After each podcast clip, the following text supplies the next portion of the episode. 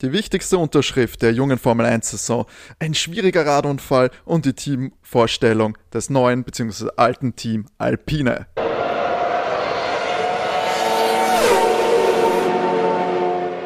Hallo und herzlich willkommen bei der neuen Ausgabe Overtake, eurem Lieblings-Formel 1 Podcast. Mein Name ist Timo und ich darf euch zu dieser Episode 7 herzlich begrüßen und euch schon mal einen guten Start in die neue Woche wünschen. Wir nehmen heute etwas früher auf. Wir sind heute schon am Freitag, den 12.02., äh, weswegen wir uns schon mal entschuldigen, falls wir noch nicht die heißesten Wochenend-News äh, aufgreifen können. Aber das soll nicht schmälern, es ist trotzdem mehr als genug passiert. Ich bin natürlich nicht alleine hier. Ich habe wie immer die geballte Formel 1 Podcast Kompetenz Österreichs an meiner Seite gesammelt. Die eine Hälfte davon darf ich wie immer begrüßen. Hallo René. Hallo und frostige Grüße aus dem Osten. Genau, und natürlich darf ich auch begrüßen Matti. Sag Hallo, Matti. Hallo. Mach's nicht so spannend. das, ist, das ist doch Teil, man muss natürlich auch ein bisschen hier den Spannungsbogen aufbauen. Wir haben heute so viele wichtige Themen, heiße Themen, da hat sich viel getan tatsächlich in dieser Woche. Ich meine, wir haben schon sehr viel davon vorgegriffen, aber endlich gibt es viele, viele neue News so kurz vor dem Saisonstart. Bevor wir in Medias Res gehen, hier noch einmal kurz ganz herzliche Geburtstagsglückwünsche, genau aus einem treuen Hörer. Herzlichen Glückwunsch zum Geburtstag, Mikey, heute am 12.2. Geburtstag. Alles Gute. Alles Gute. Alles Gute, Michi. Jetzt sind wir es auch schon so weit, dass wir in die News übergehen können. Räumen wir es gleich aus dem Weg. Die wenigst erfreuliche News dieser Woche hat sich in der Schweiz zugetragen. Das war nämlich schon, bevor es überhaupt losgeht, scheinbar schon, scheinbar schon der erste Unfall passiert. Also das war gestern am 11. hat sich Fernando Alonso hat eine Radtour unternommen. Ist ja relativ üblich bei Formel 1 Fahrern, dass sie mit ihren Rädern relativ viel Zeit verbringen, gerade in der Offseason. Er hatte dann einen Auto Radunfall mit einem Auto. Was ich jetzt mitbekommen habe, ist jetzt so nichts Schlimmeres passiert, unter Anführungsstrichen. Er hat, ich glaube, eine Zahn-OP wurde jetzt gemacht und ansonsten soll es ihm ganz gut gehen. Ja, was, wie, das, wie ich das so mitbekommen habe, eben äh, gestern, also am Donnerstag, auf Social Media, also besonders auf Twitter, habe ich mir gedacht, meine Güte, was ist da passiert? Alle Fahrer, alle Teams wünschen äh, Fernando gute Besserung. Da habe ich mir gedacht, oh mein Gott, was ist passiert? Die Meldung von Alpine, vom offiziellen Account, war dann auch gleich so, ja, sie können bestätigen, dass Alonso eben diesen Radunfall hatte und sie können so ein bisschen Entwarnung geben, er ist zumindest bei Bewusst, also er ist bei Bewusstsein. Da habe ich mir gedacht, das muss ja wirklich was Schlimmeres gewesen sein. Also wenn die wichtige Nachricht erstmal ist zu sagen, ja, ja, er ist eh bei Bewusstsein, dann habe ich gedacht, meine Güte, was ist da, was ist da passiert? Das muss ja schlimmer sein. Ich glaube, da war noch ein bisschen Fake News im Umlauf, weil ähm, zuerst hieß ja, ja, der hat da Knochenbrüche und vielleicht kann er gar nicht bei den Tests dabei sein und beim ersten Saisonrennen und er wird jetzt ausfallen und schrecklich, schrecklich, schrecklich. Und Alpine hat gesagt, wir äußern uns eigentlich nicht bis Freitag früh, also heute, mit einem konkreten Statement, wenn da auch die Untersuchungen fertig sind. Und dann gab es ja eigentlich schon die Entwarnung, er hatte eben die Kiefer-OP gehabt und man sagt, gut, jetzt muss er noch 48 Stunden im Spital bleiben, wird aber dann sozusagen in die Heimpflege entlassen und soll wohl eigentlich nichts größer beeinflussen. Aber ja, wie es halt so oft ist mit den Fake News, wurde das, glaube ich, mehr aufgebauscht, als es dann eigentlich schlimm war. Also zum Unfall, Hergang ist auch was bekannt. Da wollte wohl ein Auto auf den Supermarkt Parkplatz einbiegen und hat den Fernando übersehen und dann abgeschossen. Das heißt, das Ganze ist jetzt nicht bei rasend hohen Geschwindigkeiten passiert, aber es hat ihn halt wohl vom Rad ge geschmissen und leider Gottes äh, den Kiefer ein bisschen lediert. Aber ja, genau, also ich schätze mal, große Auswirkungen auf die Vorbereitung wird es hoffentlich nicht haben. Ist natürlich gerade eine heiße Phase, vier Wochen vor den Tests. Da wäre sowas, äh, wären eben Knochenbrüche oder so, wären da schon sehr, sehr, sehr ungelegen gekommen, sage ich mal. Ich schätze mal auch jetzt ist gerade, wo es wieder losgeht bei den Teams, wenn sie wieder mit den Fahrern zusammenarbeiten vor Ort, ist natürlich jeder Tag bei dem der Fahrer bei den Vorbereitungen nicht dabei sein kann, schon ein verlorener Tag, der einen möglichen Wettbewerbsnachteil äh, bedeutet. Kann, man kann froh sein, dass es eben Fernando Alonso ist, der eh schon ein routinierter Fahrer ist und deswegen wahrscheinlich keine großen, äh, keinen großen Aufholbedarf haben wird, wenn er wieder zurück beim Team sein kann. Ja, was der ja ist einen Tag fahren durch den Young Drivers Test Day wo er ja mitgemacht hat mit den anderen Jungspunden, hat er ja schon einen Testtag Vorsprung auf die anderen. So ist es. Wir wünschen ihm auf jeden Fall äh, äh gute Besserung in dem Sinne zum alpine Team und zum Fernando Alonso. Äh, Im Detail kommen wir später im Verlauf der Sendung eh noch, weil schließlich ja heute Alpine Teil unserer Teamvorstellung ist. Apropos Fernando Alonso, einer seiner Busenfreunde hat diese Woche auch für große, große Schlagzeilen gesorgt, denn es ist endlich passiert, Lewis Hamilton hat den Vertrag unterschrieben. Ein Tag, am selben Tag unserer Podcast-Veröffentlichung, wo wir in der letzten Episode noch so viel gemutmaßt und spekuliert haben, äh, hat er uns gleich, gleich quasi bestraft dafür, dass wir so wilde Gerüchte in die Welt gesetzt haben und hat den Vertrag unterschrieben. Wie schaut's denn da aus? Was wissen wir darüber, René? Ja, also erstmal endlich, oder Leute? Sechs Overtake-Folgen haben wir drauf gewartet. Jetzt ist es soweit. Folge 7, wir haben eine Unterschrift. Aber ich muss erst sagen, Toto Wolf, müssen wir da noch ein Wörtchen mit ihm reden, dass er das einfach so ohne unser Wissen getan hat. Aber beim nächsten Mal läuft es sicher besser. Aber ja, wir, haben, wir stehen leider noch nicht auf der Beratergehaltsliste von Mercedes. Ich hätte mir Louis das Geld geben, also. Ja, da bist schnell, groß. Wäre schneller gegangen. Mit uns wäre es deutlich schneller gegangen auf dem Verhandlungstisch, das glaube ich auch. Aber ja, was steht jetzt im Vertrag? Ähm, muss sagen, äh, haben Kaffee gewonnen gegen den Matti. Es ist wirklich nur ein Jahr. Also nicht mal eins plus eins, sondern wirklich nur ein Einjahresvertrag.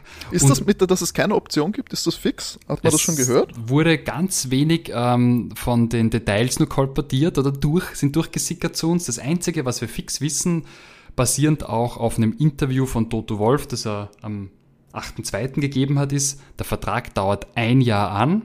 Diese Klausel mit dem Teammate ist Nonsens. Toto Wolf sagt, das ist Blödsinn. Lewis hat es nie gehabt und wollte es auch nicht haben. Wir wissen jetzt alle nicht, was wirklich drinsteht, aber es gibt sie nicht, laut Toto Wolf. Und somit äh, kommen wir eigentlich zu der spannenden Situation, dass Ende 2021 Russell, Bottas und Lewis keinen Vertrag haben. Das heißt, da ist alles möglich. Wenn ihr jetzt aber mich fragt und ich mache da jetzt wieder so eine Bold Prediction, der Lewis holt sich jetzt den achten Titel und dann geht er in Formel 1 Rente würde ich sagen. Siehst du es auch so, Mette? Ja, ich bin wirklich nicht davon ausgegangen, dass er nur für ein Jahr unterschreibt. Ähm, nachdem er jetzt wirklich nur für ein Jahr unterschrieben hat, kann ich es mir auch sehr gut vorstellen, dass er dieses eine Jahr noch fahrt und dann in Rente geht. Ich meine, er hat früher immer gesagt, er würde gern nochmal mit unter den neuen Regeln fahren, weil ihn das sehr interessiert. Aber, aber ja, also ich ich glaube, wir können alle davon ausgehen, dass George Russell auf jeden Fall einen Sitz im Mercedes haben wird. Egal, ob Bottas neben ihm da sitzt oder Hamilton. Ich glaube, das ist das Einzige, was im Moment irgendwie halbwegs feststehen wird. Wobei es ja auch nicht bedeutet, dass nicht äh, Russell vielleicht noch einen Jahresvertrag bei Williams bekommt, weil scheinbar sind sie ja gar nicht so abgeneigt, diese kurzen Verträge, die ihren in irgendeiner Form assoziierten Fahrern zu unterschreiben. Es war ja bei Bottas jetzt auch so. Ja, aber also entweder, aber ich, ich glaube nicht, dass Mercedes noch ein Jahr auf Russell hm, pfeifen wird. Ist einfach meine Vermutung, aber keine Ahnung. Was weiß ich schon, ich habe ja auch bei, bei Hamilton falsch spekuliert. Ich gehe nicht so hart mit dir ins Gericht. Ähm, was ich noch ganz spannend finde, ist, ich habe auch von diesen zwei Marketingflächen nichts mehr gehört, die er am Overall selber vermarkten soll. Was aber gestimmt hat, ist mit dieser gemeinnützigen Stiftung. Also es wird so eine Art Lewis Hamilton Stiftung für Inklusion, Diversität und Chancengleichheit geben. Genau. Und die sich aber sehr auf die Form, also vor allem auf die Formel 1 konzentriert, oder? So habe ich das zumindest genau. verstanden. Genau. Hat Toto Wolf immer gesagt, dass es darum geht, die Diversität und die Integration in unserem Sport zu fördern. Genau. Und angeblich war das der Grund für diese Stiftung, dass der Vertrag erst zu spät dann unterschrieben worden ist. ist ich weiß nicht genau, wie sehr oder was da um diese Stiftung da verhandelt worden ist, aber die soll also ein großer Knackpunkt gewesen sein. Ich glaube nämlich, dass die Dauer, sie haben sehr viel darüber geredet, dass zum Beispiel eben Geld kein Thema ist. Scheinbar war Louis, ich weiß nicht, ob sie sich da jetzt einfach nur gegenseitig äh, den Rücken äh, streicheln. Toto Wolf hat gesagt, dass Louis die ganze Zeit äh, nicht Unsummen verlangt hat, sehr bewusst, ihm bewusst war, was das für eine schwierige Zeit ist, auch Covid-mäßig und so, dass Leute ihre Jobs verlieren und er jetzt hier nicht absurde Summen verhandeln möchte und dass das scheinbar auch nie Thema war. Viel ist scheinbar auch tatsächlich die Erkrankung von Louis gewesen, dass sie da mehrere Wochen nicht verhandelt haben, als er am Saisonende dann Covid-positiv war. Und Toto ja jetzt dann auch noch vor der Unterschrift. Das ja, diese Foundation war dann irgendwie ganz großer, ganz großer Talking Point. Lewis hatte dann im Gegensatz zu den Gerüchten, wo es geheißen hat, er will Millionen und er möchte Veto äh, für seine Fahrer, steigen da jetzt eher mehr als der Samariter da. Oder ist das nur, ist das nur Marketing bla bla oder? Ich bin mir da nicht ganz sicher, weil ich habe mir dann noch die Stimmen vom äh, oder die Stimme von Martin Brundle, dem guten Sky-Experten, äh, angehört und der sieht das ja wieder ganz anders. Der meint eigentlich, dass es jetzt so lange gedauert hat und dass es nur ein Einjahresvertrag geworden ist, ist eigentlich ein Zeichen dafür, dass es nicht in Harmonie ablief. Dass mhm. es mehr oder weniger aus seiner Meinung so eine Art Kurzschlusshandlung vor Beginn der Saison war, weil sie jetzt einfach ähm, mehr oder weniger das mal abschließen mussten, aber dass da vieles eigentlich nicht so gelaufen ist, wie man sich gewünscht hat. Und der sieht glaube ich, eher so, dass er jetzt sagt, klar, jetzt ist äh, klar, sie machen mit Louis weiter, natürlich streicheln sie dich jetzt gegenseitig den Rücken, weil kann es ja gar nicht anders machen, medial. Ich finde schon sehr sonderbar, dass man jetzt für einen Einjahresvertrag so unfassbar lang gebraucht hat und dass viele dieser Punkte, über die wir die letzten sechs Folgen gesprochen haben, jetzt nicht mal mehr kommentiert werden. Weil wir wissen nur, er hat einen Vertrag, ja und das gibt die Stiftung. Alles andere ist jetzt scheinbar verschwunden oder es wird uns nicht gesagt. Ich glaube eher, es wird uns nicht gesagt. Es wird schon alles im Vertrag drinnen stehen.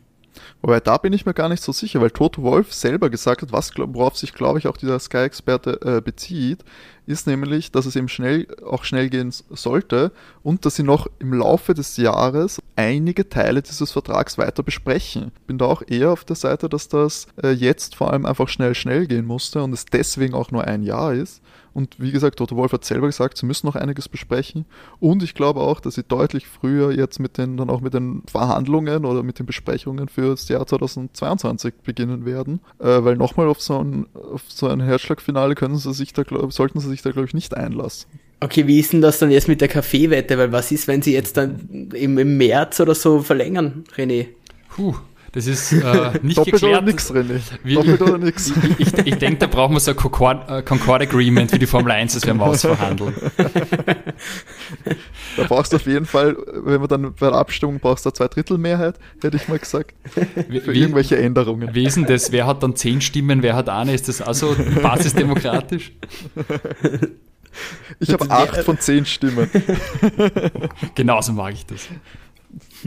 Was aber, ja, hab, habt ihr noch was zu Louis Vertrag? Ich, ich habe das Gefühl, wir haben schon so viel drüber geredet, wer die ganze Geschichte. Vor allem, äh, wir wissen ja eigentlich auch das, ja. nicht viel drüber aus. Wir wissen ja nicht einmal, was er jetzt wirklich für Geld kriegt. Wir wissen eben, wie ihr schon gesagt habt, es geht um die Stiftung und er hat einen Einjahresvertrag. Das sind die zwei großen Punkte, die, die wir wirklich wissen. Mhm. Dann hört auch schon wieder auf. Sehe genau Weiß nicht. Sehr mau ist nach wie lange? Ja. Dreiviertel Jahr verhandeln. Aber Gut, ich, ich, schätze, ich gehe davon aus, dass es nicht das letzte war, was wir gehört haben vom Vertrag von Louis Hamilton. Aber wenn der René sagt, er hört auf nach dem Jahr, sage ich, sie verlängern noch während der Saison.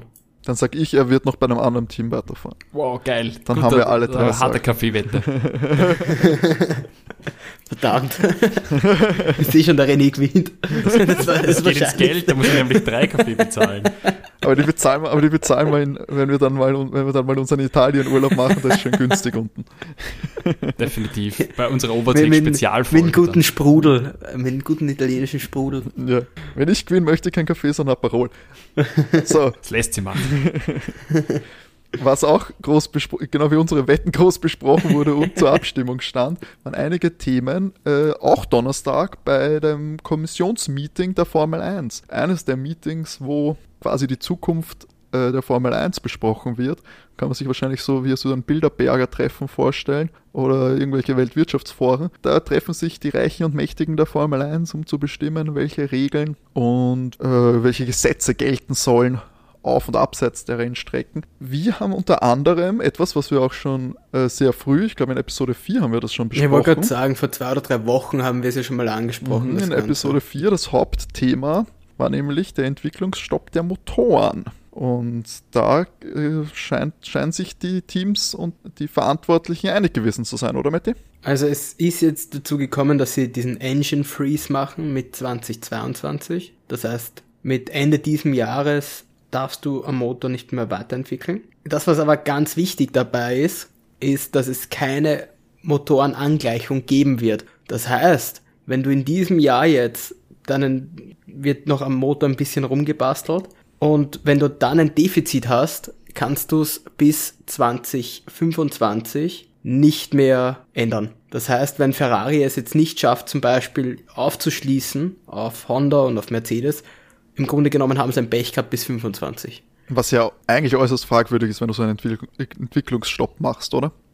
Ja, ähm. Naja, sie wollten, sie wollten ja auch. Also, also ich, ich glaube, dass Mercedes war ja immer streng dagegen, so wie, so wie Renault. Ich glaube, die haben eben nur zugestimmt, weil es eben jetzt geheißen hat, es wird keine Angleichung geben. Ähm, was ich denke, ist, es ist ja total bemerkenswert, dass diese Entscheidung einstimmig gefallen ist. Mhm. Wir haben es ja in einer der letzten Folgen andiskutiert, ähm, dieses Gremium. Ich habe dann rausgesucht, aus wem es besteht, weil das kann man da nicht beantworten. Das Gremium besteht aus dem Chantot, also der Vier. Es besteht aus dem Dominicalo, Dominicali, also der F1. Es besteht aus den zehn Teambossen und es besteht aus den vier Motorenherstellern. Und die haben sie alle geeinigt und ich glaube, die haben sie deswegen geeinigt, weil da jeder seinen Willen bekommen hat. Der Helmut Marko hat seinen Willen in der Form bekommen, dass er sagt, okay, er kann Honda Honda-Motor ist weg, verwenden. ich kann den Honda-Motor nehmen und Zitat Marco, wir sind in der Lage, das, äh, den Motor zu warten, aufzubauen, ihn einzusetzen, aber wir sind nicht in der Lage, ihn zu entwickeln, weder technisch noch finanziell.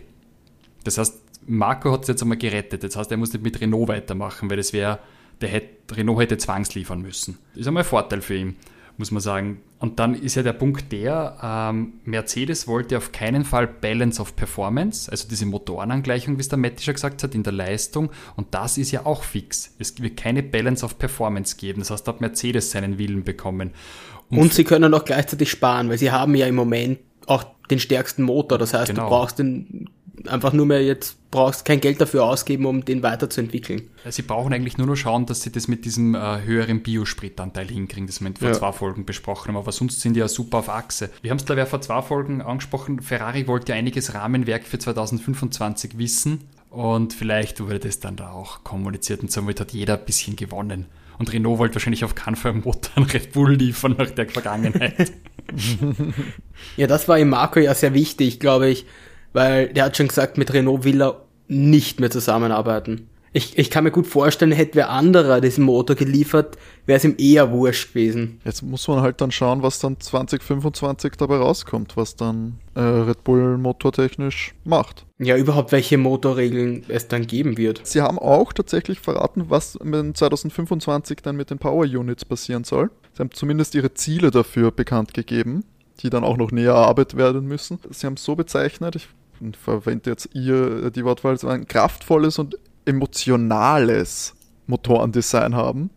Was so wie manche Leute ihre Beziehungsstreits beschreiben, beschreibt die Formel 1 ähm, ihr Motorendesign. Sie wollen natürlich auf jeden Fall die Kosten senken, auch natürlich die CO2-Neutralität, das In-Thema aktuell, und äh, sie wollen auf komplett nachhaltigen Treibstoff setzen das soll dann, sind so die Ziele für 2025 für die Entwicklung. Würde ich jetzt äh, sagen, sind hochgesteckte Ziele wahrscheinlich. Ähm, und ob sie wirklich so eins zu eins umgesetzt werden können in dem Ausmaß. Timo, du als alter Marketeer würdest nicht sagen kraftvoll und emotional, das ist eigentlich eine Nullwertaussage? Ist 100% eine Nullwertaussage, weil was soll das, also sein Formel 1 Motor kraftvoll sein soll, da geht man stark davon aus. Und das und emotional, ich weiß nicht, das einzige was, das, wo, was man reindeuten könnte, ist, dass er wieder lauter wird oder dass er wieder. Das wird natürlich jeden freuen, glaube ich. Das wäre vor allem was für die Fans, wo die wahrscheinlich dann sagen würden, das ist emotionaler Motor. Schwer zu sagen, oder? Ich kann mir ja auch CO2-Neutralität jetzt, wenn man es ehrlich betrachtet, nicht vorstellen. Die verfahren mit Verbrennungsmotoren. Wie soll das CO2-neutral sein? Die fahren um die halbe Welt rum und fliegen da rum. Ja, ja, gut. Äh, also, das, also den Transport von dem Transport möchten wir ja gar nicht anfangen. Ich glaube, das nehmen sie sich schön außen vor. Ich glaube, es geht da hauptsächlich um das, was auf der Strecke fabriziert wird. Aber ich habe ja auch gelesen, irgendwie, sie verbannen jetzt Einwegplastik aus, aus der Boxengasse. Das, das war, glaube ich, auch vor ein paar Wochen habe ich das irgendwo auf Twitter gelesen. Naja, Zeit wird's vielleicht, aber ja. Achievements, ja, ich verstehe schon. Ja. Okay. Es ist, also, und, ähm, ist ja egal, aber die kleinen Dinge zählen auch manchmal. Deswegen machen ja, wir ja, ja, na, das stimmt, ja. 10% Biosprit rein, das wird helfen. Nö, aber äh, muss, ich muss ganz ehrlich sagen, ich als Formel 1-Fan sage jetzt mal, das ist mir nicht das Wichtigste, dass das jetzt ähm, ähm CO2-neutral ist. Klar ist es gut, wenn man auf die Umwelt schaut, aber das ist dann eher Greenwashing, oder? Seht ihr das nicht genauso? Ich sag mal, gerade beim Motorsport, diese, das wird das Kraut nicht fett machen, ob's, keine Ahnung, die 10% mehr oder weniger rausballerst. Ich glaube nämlich auch, dass du da, das ist, sind solche Summen, die einfach, sag ich mal, der Basiswert sind. Also die Umweltverschmutzung durch den Formel 1 Zirkus, der hat halt so ein großes Grundvolumen, der einfach nicht wegmachbar ist, wie die Transportkosten, an der, was an der Strecke los ist und so weiter. Das kriegst du nicht weg und dann ist halt so ein bisschen Einwegplastik aus der Boxengasse, ja, nice to have, aber halt auch ein bisschen wenig, um dann sich damit schön positionieren können im, im Umweltschutzbereich. Also ich glaube, die werden da keine großen, nie, niemals große, große Vorreiter werden oder Vorbilder, weil da müsste, kannst du das Ganze in, in, Frage stellen, in meinen Augen. Würde ich genauso sehen. Und wenn ich jetzt äh, das Ganze grün will, dann schaue ich mir die Formel E an, aber Spoiler Alert, ich schaue mir die Formel E nicht an. Wobei, ich, ich habe schon ein paar Rennen gesehen, ähm, die dauern ja auch gar nicht so lang. Ja, aber der Akku nicht so lang ähm, heute. Können Sie mittlerweile genau. mit durchfahren? 40 Minuten fahren. Geil. Aber, aber ähm, ich, ich fand es gar nicht so unspannend. Die gehen auch schon ab, aber es sind halt dann eben nur 40 Minuten. Das ist dann schon äh, nicht einmal die Hälfte. Oder gerade einmal die Hälfte. Da aufzugreifen, was nämlich auch nicht so lang dauern wird, sind nämlich die geplanten Sprintrennen. Zu den Sprintrennen allgemein. Wir haben sie ja auch letzte Folge wahrsagerisch fast schon haben wir sehr ausführlich darüber geredet.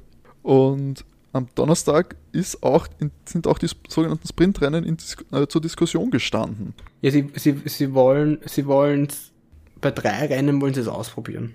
Genau, Kanada, Brasilien und Italien gibt es schon den Plan, dass man es an einem Samstag ausprobiert.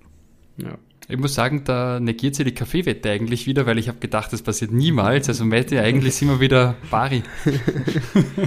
ich glaube, mit irgendwas hast du nicht mit mir gewettet? Ich weiß ich es mit nicht. dir gewettet, Timo. Das müssen wir dann mal Das macht ja nichts, ich nehme den Kaffee auf. nee, nur um zu kurz, äh, ganz kurz umzureißen, um was es da gegangen ist, weil wir haben das ja so erklärt, wie es äh, in der Formel 2 aktuell stattfindet. In der Formel 1 ähm, soll das dann in der Form so ausschauen, dass sie am Freitag das zweite Training streichen und durch das Qualifying ersetzen. In diesem Qualifying wird äh, die Startreihenfolge für Samstag, für das Sprintrennen, das etwa 100 Kilometer sein soll, äh, festgelegt.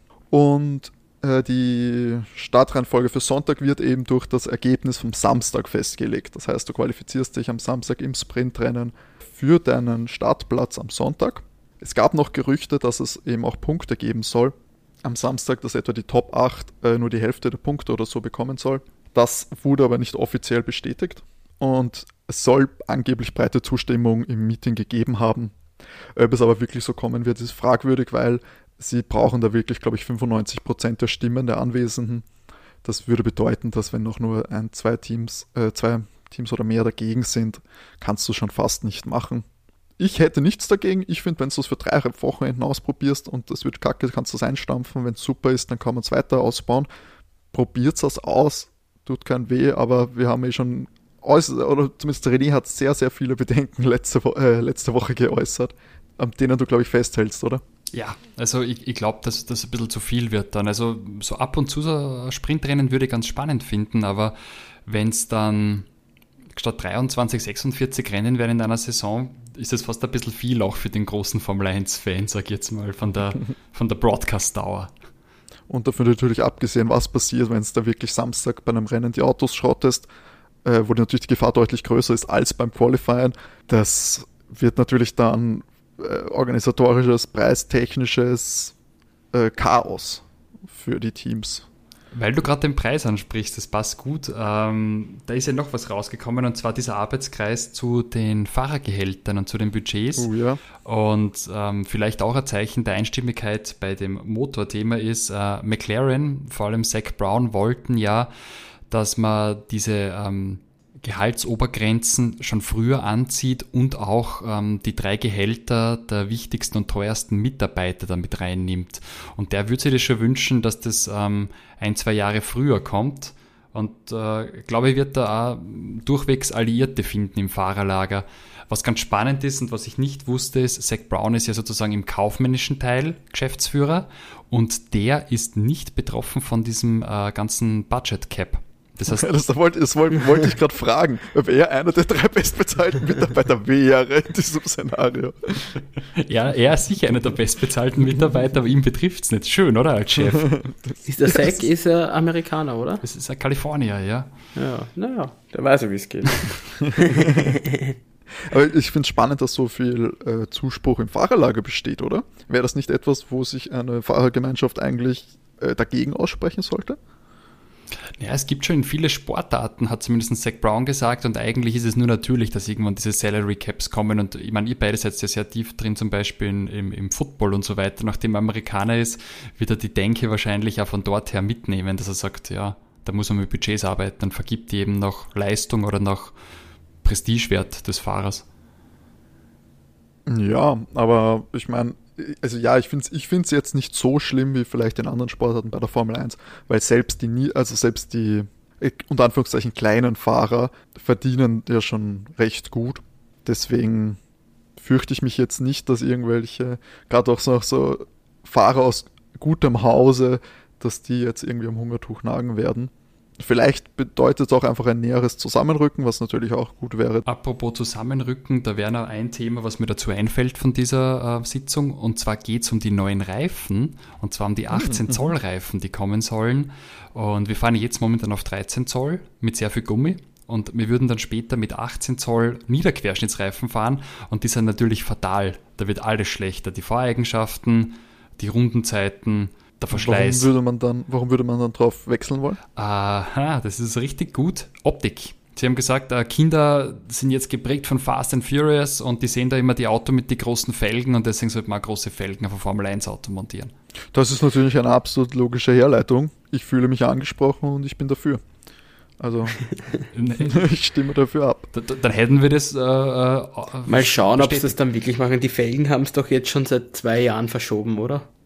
Stimmt, aber jetzt sollten sie angeblich äh, äh, ein erhöhtes Testkontingent haben. Das haben sie jetzt extra gesteigert für genau. 2022. Und gute Nachrichten für dich, Matti. Die Formel 1 tut alles, damit das dritte Rennen am 2. Mai in Portugal stattfinden kann. Das ist, das ist eine sehr erfreuliche Nachricht. Sind scheinbar sehr in Kontakt mit den Promotern und der Regierung. Es freut mich, dass Portugal das so will. Die waren jetzt jahrelang ja weg von der Formel 1 und es freut mich, dass sie das, offensichtlich dürfte das auch letztes Jahr eben während der Corona-Zeit so gut geklappt haben, dass sie es wirklich nochmal durchziehen wollen und mich würde es eben nur freuen, ich wäre doch gar kein Problem, den Grand Prix weiterhin dann zu sehen, dass der fix aufgenommen wird in die Formel 1.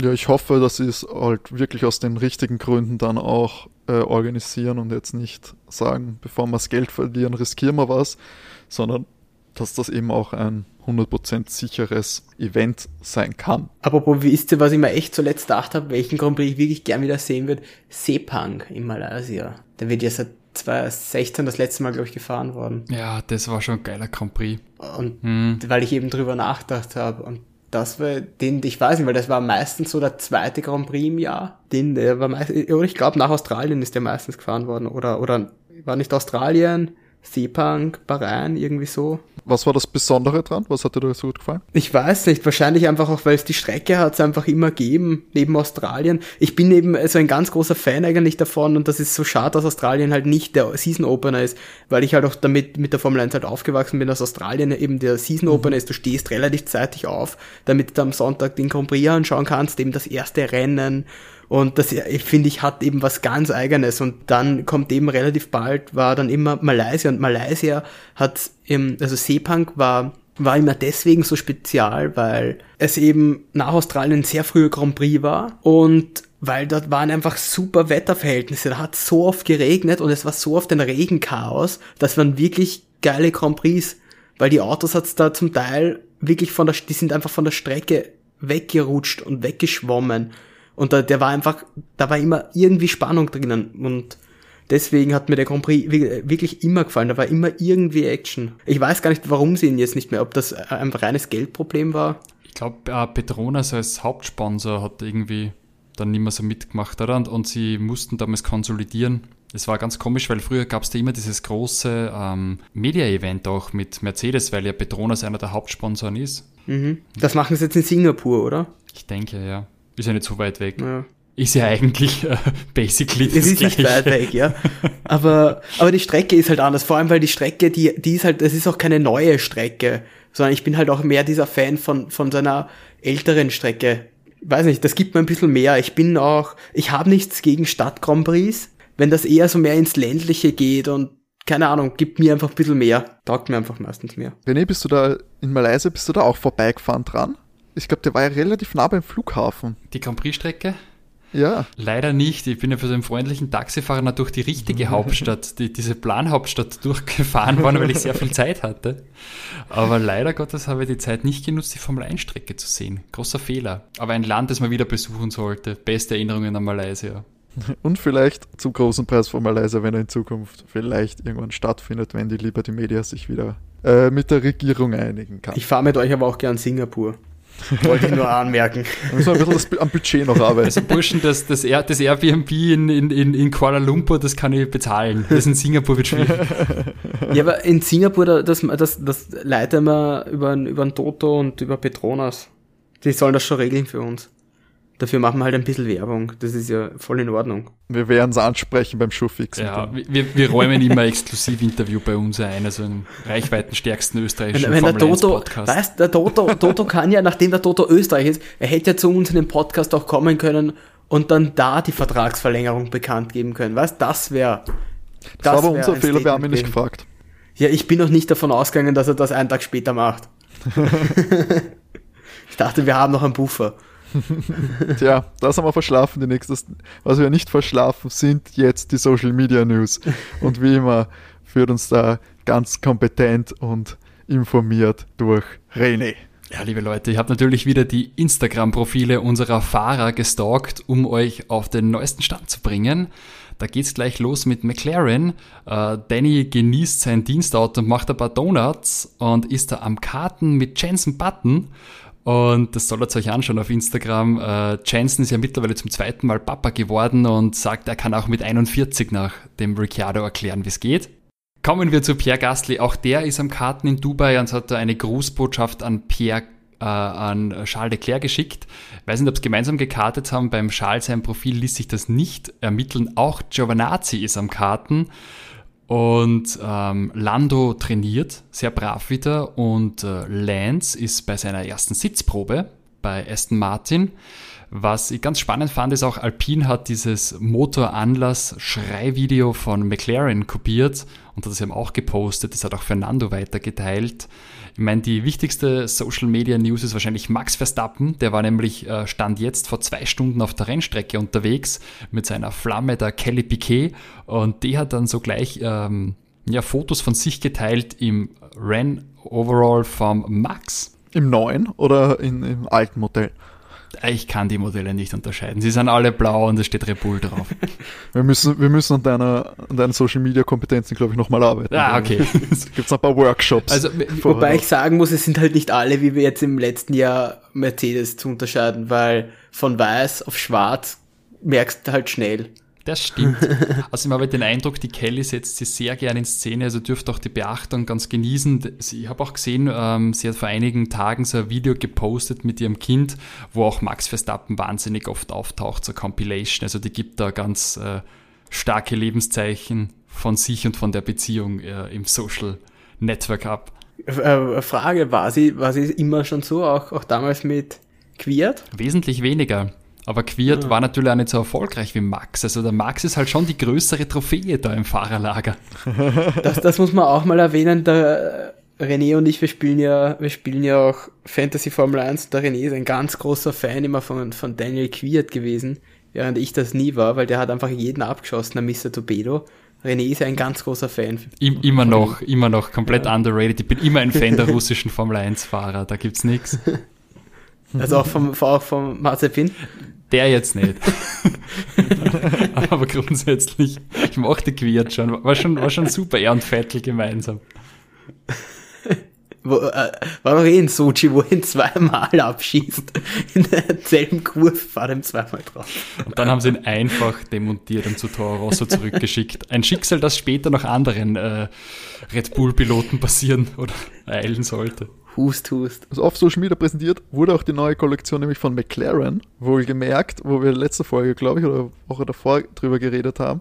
Ich habe recherchiert, was das Polohemd denn jetzt nun eigentlich kostet. Wir haben beim letzten Mal geraten, gell? Du hast, du hast 80 Euro gesagt, Ja. was recht happig war. Ähm, René war, glaube ich, bei 60, 65. Genau. Und überraschenderweise ist es immer noch drunter.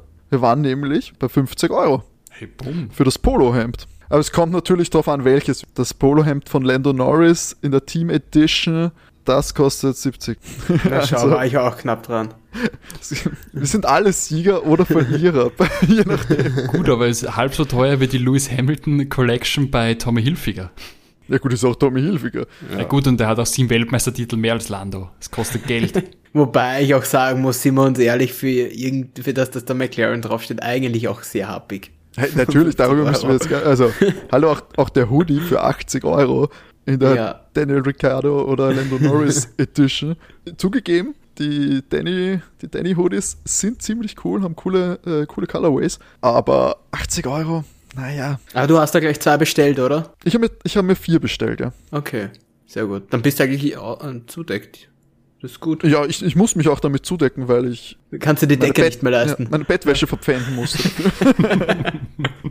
deswegen muss ich mich damit zudecken. Und heizen kann ich auch nicht mehr, deswegen ziehe ich alle vier auf einmal an. So kommt man durch die, durch die Zeit, muss man sagen. Minus 10 Grad. So ist es. Wie immer, vor unserem Hauptteil ein kleiner Hinweis für euch, unsere liebsten, liebsten Zuhörer. Schickt uns euer Feedback. Sagt uns, was wir besser machen können, was wir einbauen sollen, was wir sein lassen sollen. Wollt ihr Gäste bestimmtes, schreibt uns alles. Wir werden uns drum kümmern. Und die Leute fragen sich jetzt, René. Sie fragen sich, wie sollen wir euch das denn schicken? Und wie sollen sie das tun? Am besten per E-Mail bei overtakef1 at gmx.at oder Timo bei natürlich bei Twitter. At OvertakeCast findet ihr uns, followt uns, schickt uns Privatnachrichten. Wir freuen uns über Feedback aller Art. Immer daran interessiert, uns zu verbessern und bei einer 95%igen Mehrheit wird es auch umgesetzt beim nächsten Ratsmeeting. Versprochen. Jetzt kommen wir zu unserem Hauptteil.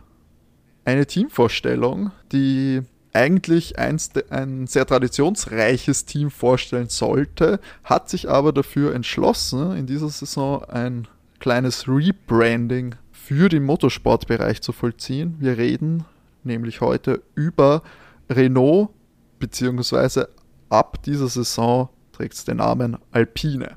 Wir haben natürlich auch schon darüber geredet. Alpine war jetzt das die richtige Aussprache, richtig? Haben wir ja schon damals diskutiert. leider nicht Alpin. Alpin. Alpin. Alpin. Naja, was können wir für diese Saison erwarten? Also zu Alpin vielleicht mal allgemein ein paar Worte. Das ist jetzt schon der dritte Anlauf von Renault oder jetzt Alpin in der Formel 1. Muss sagen, die haben schon eine lange, lange Geschichte, haben 1977 das erste Mal gestartet und sind dann bis 85 gefahren, haben dann später nochmal das Ganze versucht von 2001 bis 2009 und sind seit 2016 wieder dabei.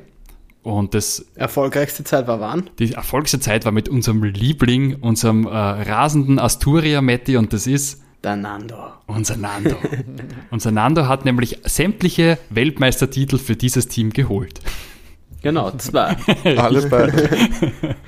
Der ist ja jetzt der, auch der heimkehrende Sohn. In den Genau. Schoß der Renault-Familie kehrt er zurück. Zum dritten Mal. 2005 und 2006 hat Alonso mit Renault die Weltmeisterschaft gewonnen. Und sie haben da auch in diesen beiden Jahren die Konstrukteurweltmeisterschaft gewonnen. Genau richtig. Und der Fernando ist dann ja weg von Renault und hin zu McLaren und dann ja später noch einmal wiedergekehrt, der verlorene Sohn. Da waren sie aber leider nicht mehr so erfolgreich. Soll aber nicht unerwähnt bleiben, dass Renault der erfolgreichste Motorenhersteller der Formel 1 der letzten 30 Jahre ist. Wenn man sich die Teams anschaut, die mit Renault-Motoren fahren, dann haben wir hier 13 Fahrer-Weltmeisterschaftstitel in den letzten 30 Jahren abgeräumt. Also Motoren bauen können die Jungs. Das ist aber stark, das ist wirklich sehr, sehr beachtlich, wenn man Mhm. bedenkt, dass du halt mit Ferrari und Mercedes eine starke Konkurrenz Ja, hast. sie haben ja an Williams geliefert, Benetton geliefert, Red Bull geliefert zum Beispiel. Und das sind dann Leute wie Schumacher ist ja mit Benetton Weltmeister geworden, Vettel mit Red Bull, du hast Jacques Villeneuve gehabt, ähm, Nigel Mansell, glaube ich, auch mit einem Renault-Motor Weltmeister geworden. Also die, die können Motor bauen. Man muss auch sagen, die, die waren bei 362 Rennen dabei. Das ist ein Haufen, wenn man überlegt, dass wir jetzt, glaube ich, 1008 Grand Prix zählen. Also äh, neben Ferrari wahrscheinlich eins der Teams mit wirklich äh, den meisten Rennteilnahmen. Aber da, da reden wir jetzt eben von, vom reinen Werksteam. Vom Werksteam, Renault. genau. Und nicht als Motorlieferant. Na, da werden es noch viel also, mehr, genau. Ja, ja. Weil als Werksteam haben sie 35 Siege, 34 zweite Plätze und 29 dritte Plätze. Also ist schon eine Ansage. Also außer Ferrari hatten wir jetzt noch kein so erfolgreiches Team in der, in der Teamvorstellung bis jetzt. Mhm. Das stimmt. Und sie waren ja äh, letztes Jahr sogar eben noch erfolgreicher als Ferrari. Die haben sogar 50 Punkte Vorsprung gehabt schlussendlich und landeten auf dem fünften Platz vor Ferrari mit 181 Punkten. Und äh, letztes Jahr ja zwei Podiums geholt mit Daniel Ricciardo. Und auch mit Esteban, oder? Der hat sich doch auch ein Podium geholt, denn äh, sein erstes, zweites Plätzchen da in Bahrain. Stille, weil ich weiß es jetzt nicht. Schweigen. Warte mal, geht sich das aus? Dann wären es doch drei letztes Jahr gewesen, oder? Ich weiß also, Esteban ist aufs Podium gefahren. Ja, du hast recht. Genau, zweiter ist er geworden. Somit haben sie drei Podiumsplätze. Genau. Zweimal Danny, die, die, die mhm. glaube ich, nie eingelösten äh, äh, Tattoos bei Cyril Abiteboul. Wahrscheinlich muss er ja, deswegen jetzt Renault ist, verlassen. Jetzt ist ja auch wurscht, nachdem er weg ist. Ich meine, jetzt sehe ich das Tattoo wahrscheinlich nie. Also... wahrscheinlich wurde er deswegen entlassen, wollte sich das Tattoo nicht machen lassen. Er ist freiwillig gegangen. Ah, so nennt man das. Verdammt. okay. Freiwillig gegangen worden. Umstrukturiert, verschlankt. er wurde umstrukturiert. Ich, wie ich auch sehe, Danny, auch bis auf das erste Rennen in, in Österreich, äh, jedes Rennen ins Ziel gekommen und zwar mit, mit sehr, sehr guten Ergebnissen. Das Renault da fast nicht noch weiter vorne mitgefahren ist, ist eher an Esteban gelegen, oder? Ja, der hatte nicht die Saison seines Lebens. Man muss aber fairerweise sagen, der liebe Esteban, gut, erstens mal ist er erst 25 und der hat ja ja Pause gemacht. Der hat 2016 mal gestartet im Renault, war dann 17, 18 bei Force India, äh, respektive Racing Point, jetzt Aston Martin und musste ja dann das Team verlassen, weil da, naja, wer kam da? Stroll Junior da ist er eben 2019 mehr oder weniger ein Jahr zu Hause gesessen. Das ist schon mal schwierig, wenn du so eine Unterbrechung während deiner Formel 1 Laufbahn drinnen hast und man muss auch sagen, der Renault ist jetzt kontinuierlich besser geworden. Also im ersten Jahr, wo Daniel mitgefahren ist, ähm, wie er da vor Red Bull gewechselt ist, war der ja auch nicht gut. Und jetzt möchte man fast sagen, jetzt wird der richtig gut, der Renault, und Daniel geht zum McLaren, ob das mal kein Fehler war. Na, auf jeden Fall vielleicht noch zu, zum Esteban grundsätzlich, ich glaube, ein sehr solider Fahrer hat schon die, die Formel 3 2014 gewonnen, die GP3 2015. Also der hat schon Talent und ich mag ihn ja, weil er kommt aus einfachen Verhältnissen. Papa ist Mechaniker und der hat sich darauf gekämpft und ich mag ja immer die Underdogs, die sich raufkämpfen. Hat für mich einfach mehr Sympathiewerte wie äh, Lance Stroll. Das auf jeden Fall. Ich mag Ocon ist auch irgendwie sympathisch und er kommt sehr down to earth eigentlich rüber. Ich bin halt gespannt. Er hat, wie du richtig gesagt hast, letztes Jahr ein, ein, ein schweres Jahr, glaube ich, auch gehabt, weil neues Team, er war doch, er ist ja auch Mercedes-Fahrer eigentlich, deswegen ja letztes Jahr eben bei Mercedes der Testfahrer gewesen und, also vor zwei Jahren, Entschuldigung, und letztes Jahr dann das, das Renault-Cockpit bekommen. Glaube ich, hat ihm wirklich sehr gefreut. Dann wieder praktisch nach so einem Pausenjahr zurück, fand ich die Leistung okay. Hätte ich, hätte ich mir sch schlechter auch vorstellen können. Schließlich ist er ja auch aufs Podium gefahren. Ich bin halt jetzt gespannt, wie er sich tut gegen Alonso, ähm, weil da kriegt er jetzt halt wirklich, wirklich einen Nummer 1 Fahrer, weil, weil, weil Alonso ist halt der Typ, der setzt sich nicht in ein Team, um, um da irgendwie gleichberechtigt zu sein. Nein, also, also, Nando ist, glaube ich, die klare Nummer eins und äh, da, das ist auch ein ja. Gewinnertyp. Also der, der wird weniger der Coach oder der Mentor sein, der wird Erfolge feiern wollen. Und das mag ich auch an ihm. Ich bin ganz großer Nando-Fan, aber das ist das Einzige, was ich, wo ich mir nicht sicher bin, ob das so überlegt ist. Ich meine, ich weiß nicht, ob es für Ocon angenehm ist. Weißt du, wenn du dir, was sich der Renault-Stall halt dabei gedacht hat. Das möchte ich eigentlich damit sagen, weil ich glaube, es wird für Ocon ein junger Fahrer der sich jetzt halt beweisen will, gut, er hat die Chance, sich zu beweisen gegen einen zweifachen Weltmeister, aber das Orlando kommt da nicht hin, um irgendwie zweiter Fahrer, braucht man gar nicht drüber reden, oder gleichberechtigter Fahrer zu sein. Ähm, und ich glaube, Ocon wird sich schwer tun. Also ihr attestiert äh, Nando jetzt noch keine Altersmilde, also der wird, Nein. wird weiterhin. Nein. Ich glaube, dass das nach wie vor einer der besten Fahrer ist, die es überhaupt gibt und die aktiv sind. Man muss nur schauen, während der Fernando die Formel 1 Pause gemacht hat, hat der die WEC, die World Endurance Championship gewonnen. Da ist er Weltmeister geworden und der hat zweimal Le Mans gewonnen. Aber da muss man überlegen, der ist in zwei verschiedenen Rennserien Weltmeister geworden. Ich habe überhaupt nicht rausgefunden, ob es überhaupt wen gibt, der das geschafft hat. Das ist, die WEC gibt es auch noch nicht so lange, ich glaube, die gibt es erst seit 2012 oder so, aber er ist der einzige, der WEC und Formel 1 Weltmeister ist. Und da muss. Aber, aber Le Mans gibt es halt schon länger und das hat er halt auch zweimal gewonnen. Genau. Von dem her, Und der ist ja eigentlich nur noch äh, das Indy 500 von der Triple Crown entfernt. Und also die Tri wobei da ist er ja auch, war er doch ewig lang in Führung und dann ist der Motor eingegangen. Genau, das war technisch. Da gab es technische Probleme, Ja, stimmt. warum er es dann nicht gewonnen hat. Und ich, Also, ich glaube auch, das wird er Ja. noch, das wird er irgendwann machen. Und die Triple Crown hat vor ihm überhaupt nur ähm, Graham Hill gewonnen. Da gibt's überhaupt erst einen, der in, sozusagen im Olymp des Motorsports war.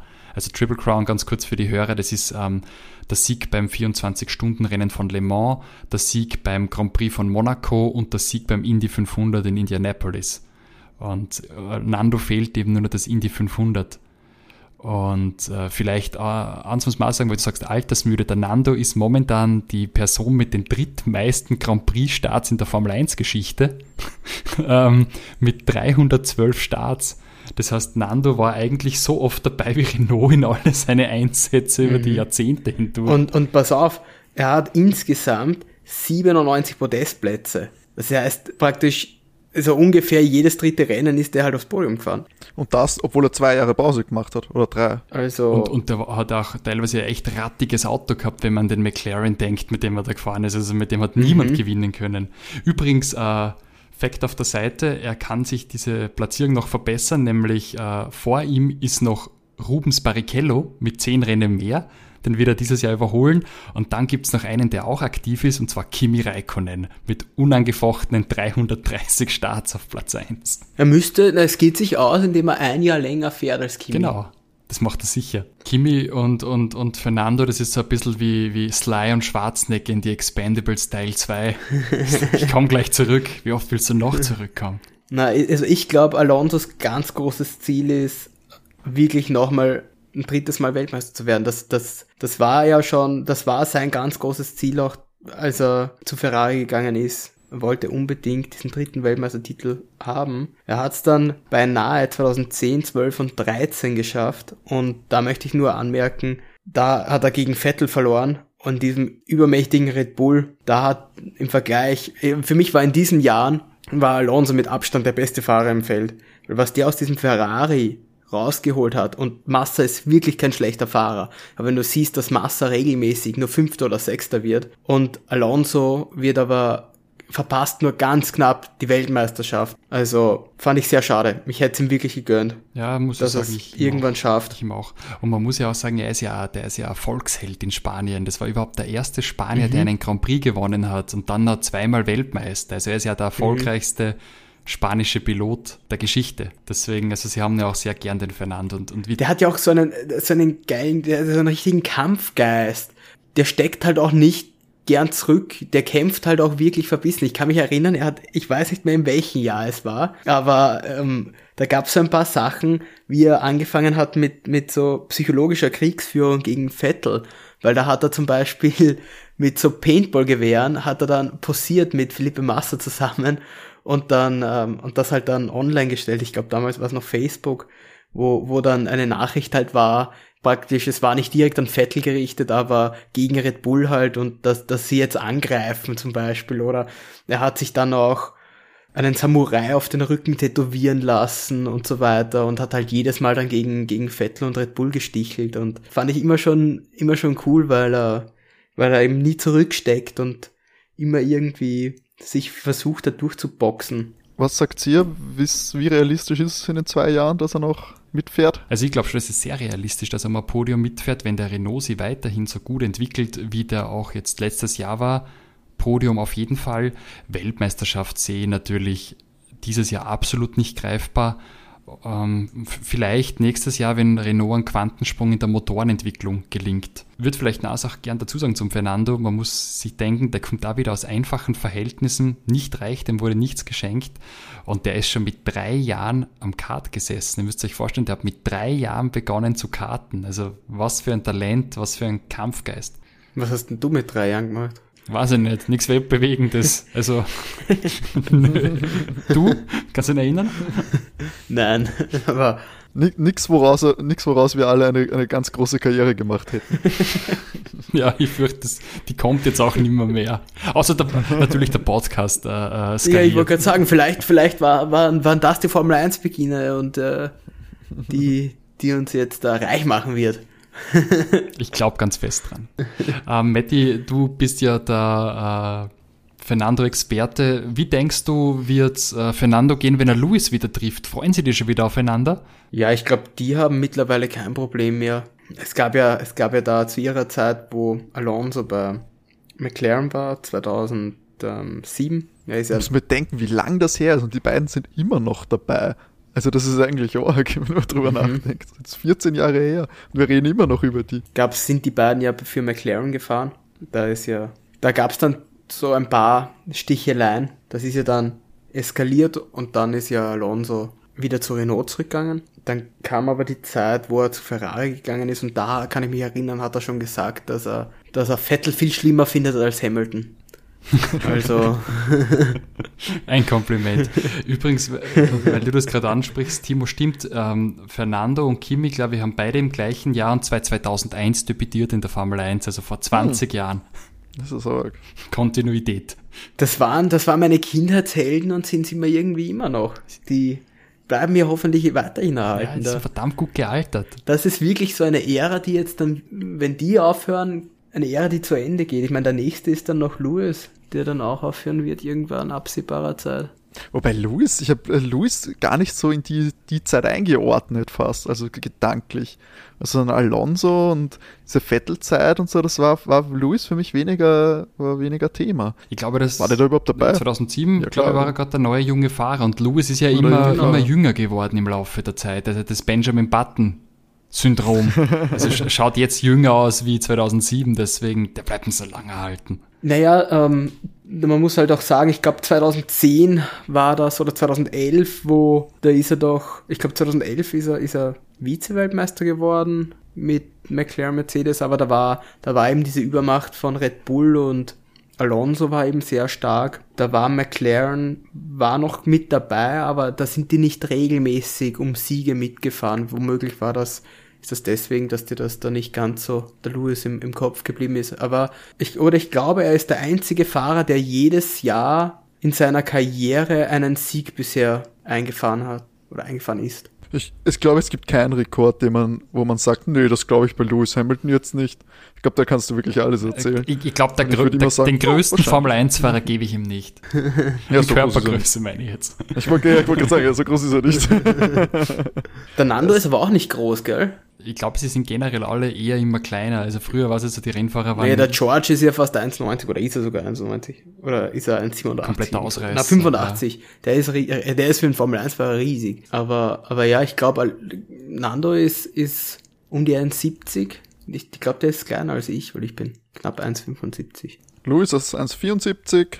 Valtteri 1,73, George Russell 1,85. Sehr gut. Wiss, Voll, Vollständigkeit halber. auch festgestellt. Und mit dieser komplett nicht zusammenhängenden Nachrichten über Alpine. Nein, jetzt noch zum Abschluss wollte ich euch noch fragen, Alpine Platz 5, Alpine Platz 5 mit 181 Punkten letzte Saison, drüber oder drunter? Ich gebe den Platz 4 dieses Jahr. Mhm. Wirklich? Mhm. Du glaubst, die werden Vierter? Die haben Nando. ich glaube, dass Nando gute Ergebnisse bringen wird, aber Platz 4 gesamt glaube ich nicht. Ich, oh, festlegen so schwer. ähm, ja, ich sehe vorne Mercedes und Red Bull. Platz 3. Ich schätze Ferrari stärker ein als Renault. Naja, wen haben wir noch? McLaren. Racing McLaren, Point. Racing Point. Puh, vielleicht ist Platz 4 gar nicht so abwegig. Ja, es waren zumindest letzte Saison, haben nur 14 Punkte gefehlt auf Racing Point. Also, also ja. Ja, ich erkenne auf jeden so Fall bei euch, es geht der Trendfall zeigt nach oben. Ihr Ja. sagt, Renault, mit Renault ist zu rechnen 2021. Es wird auf jeden Fall saueng. Das Mittelfeld wird wirklich knapp. Ich glaube, dass das super zusammenrückt und wirklich spannend wird. Ja, Vorne, die, die ersten zwei werden sich nicht ändern. Glaube ich nicht, aber, aber danach. Danach wird es eine ganz, eine ganz ja, eine Geschichte. Weil, weil du kannst nicht mehr sagen, dass Ferrari fix Dritter wird. Was irgendwie lustig ist. aber ja, ich würde würd's Alpine auch irgendwie gönnen. Müssen wir schauen, wie viel sie da jetzt wirklich von, von dem Renault übernehmen oder wie viel sie dann irgendwie Teile selbst irgendwie da vom Auto umändern. Keine Ahnung, habe ich jetzt, um ehrlich zu sein, noch nicht so mitbekommen. Oder habt ihr irgendwie gehört, dass sie schon was gesagt haben, ob sie vom Auto grob was verändern vom letztjährigen Modell? Nicht viel bekannt, also gehört habe ich nichts. Nein. Da keine Das ist Schlussendlich natürlich auch eine, eine. Frage, wie viel sie dann vielleicht selber verändern und ob das gut oder schlecht ist Das werden wir dann in Bahrain sehen, in ungefähr vier Wochen, wenn es dann, bei den Tests, bei den Genau, auf, ersten. wenn's auf die Teststrecke dann endlich geht. Du musst jetzt noch dein, dein Ranking machen, kurz. Ah, du hast absolut recht, Matti. Du hast Ja. absolut recht. Alpine, hm? Ihr habt mir Alonso jetzt auch wieder schmackhaft gemacht. Ich war damals eher Team Vettel. Aber, ja, das war ich nie. aber inzwischen äh, weiß ich so einen guten Fernando zu schätzen. Deswegen würde ich sie hm, mal so schauen, wie wir bis jetzt hatten. Ja, aber Renault finde ich immer noch keine sexy Marke. Kann ich aber auch verstehen. Deswegen, und Alpine, ja, macht es jetzt auch noch nicht besser. Das, das sagt mir noch nicht so viel. Ich würde sie noch hinter Ferrari und, ja, ich würde sie auf jeden Fall noch hinter Ferrari und ungefähr auf einer Höhe mit Haas, das sind die Fahrer, naja, genau, ein bisschen, ich sag hinter Ferrari, aber vor Haas einordnen. Es sind Sympathieträger, Esteban und Nando, da muss man, das muss man auf jeden Fall sagen. Während bei Haas eher so noch die Wildcard ist mit den Fahrern, wie sympathisch sie werden und wie erfolgreich sie werden. Genau, ordne ich sie noch ein Platz, aktuell auf Platz 2 hinter Ferrari. Ich finde es ja sehr lustig, wenn bei dir am Schluss Ferrari rauskommt und du kannst sagen, du hältst zum Underdog. Weiß ich, je- jeder liebt so eine gute Comeback-Story und das wäre bei Ferrari der Fall. Liebe ich. Ja, ich bin seitdem ja richtiger Ferrari-Fan, aber die sind nicht gut. Sie haben mich überzeugt, sie haben mein Herz, sie sind direkt in mein Herz gefahren. Letztes Jahr. Und in diesem Sinne schließen wir auch die heutige Ausgabe. Es ist wieder sehr viel passiert in dieser Woche. Ich hoffe, wir haben euch da einen guten Überblick verschafft. Und vielleicht ist der ein oder andere ja jetzt zum Alpin-Fan geworden.